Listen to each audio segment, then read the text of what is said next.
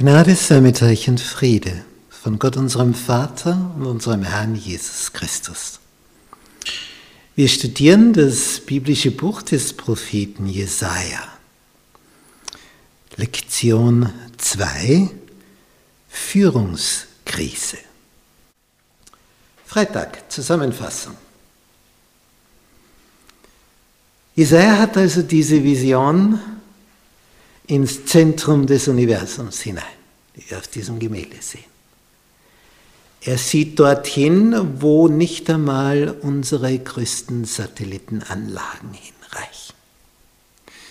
Unser Universum ist ja ohnehin eine interessante Sache. In den Sommermonaten schlafe ich immer im Freien und über mir der Sternenhimmel. Und wenn ich mich da zu Bett lege, mit Blick nach oben, kann ich nämlich so schön fern sehen wie sonst nie. Wann kannst du weiter in die Ferne schauen, als einen sternenübersäten Nachthimmel zu betrachten? Die Größe des Universums ist so groß, dass wir nicht wissen, wie groß.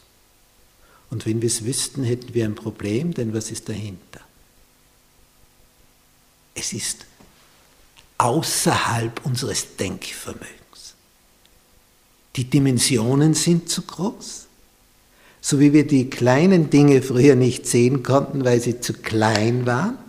Und erst durch die Erfindung des Elektronenmikroskops können wir das hunderttausendfach vergrößern, eine Million Mal vergrößern. Und auf einmal siehst du Dinge, wo du denkst, vorher, da ist nichts. Aber unter der Vergrößerung, uh, da wimmelt's. In einer Handvoll Ackererde sind mehr Lebewesen als Menschen auf diesem Planeten. Aber sie sind eben so winzig, dass wir sie nicht sehen. Aber die machen die Arbeit, dass es Humus wird.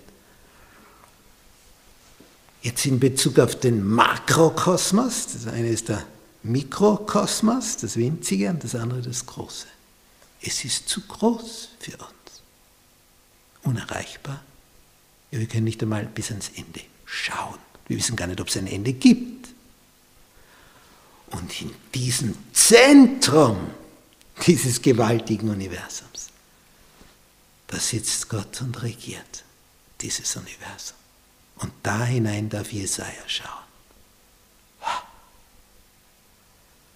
Also das vergisst du sicher nie mehr. Da musst nicht mühsam irgendwas auswendig lernen denken, das muss ich mir vorsagen, dass ich es nicht vergesse. Das ist eingebrannt in dein Gehirn.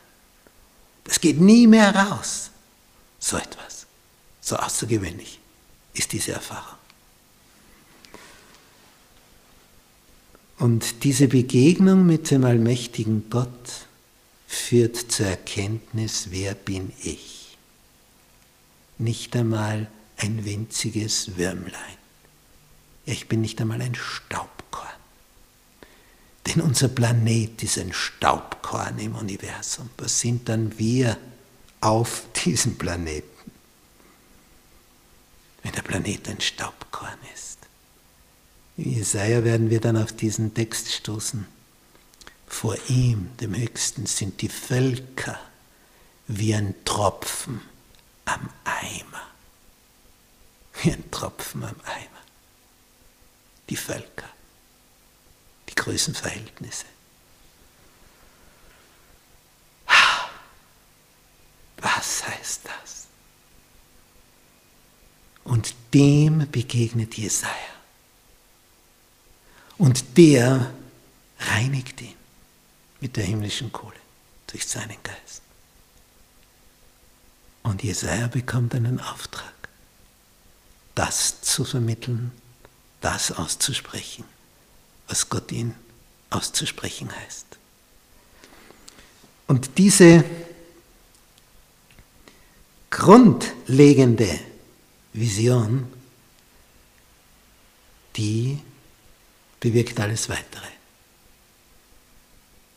Das hat sich bei Jesaja als Fundament festgelegt.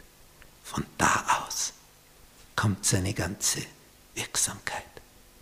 Hier bin ich sende mich, was immer du mir sagst. Ich will es getreulich ausrichten. Du bist der Herr des Universums. du sitzt dort, wo wir nicht einmal bis dorthin schauen können, im Detail. Dort bist du. Und wie ein Zoom-Programm, wo das immer größer, größer wird, ist er dahin gezoomt worden, gewissermaßen. Was für ein Vorrecht, was dieser Jesaja erlebt hat.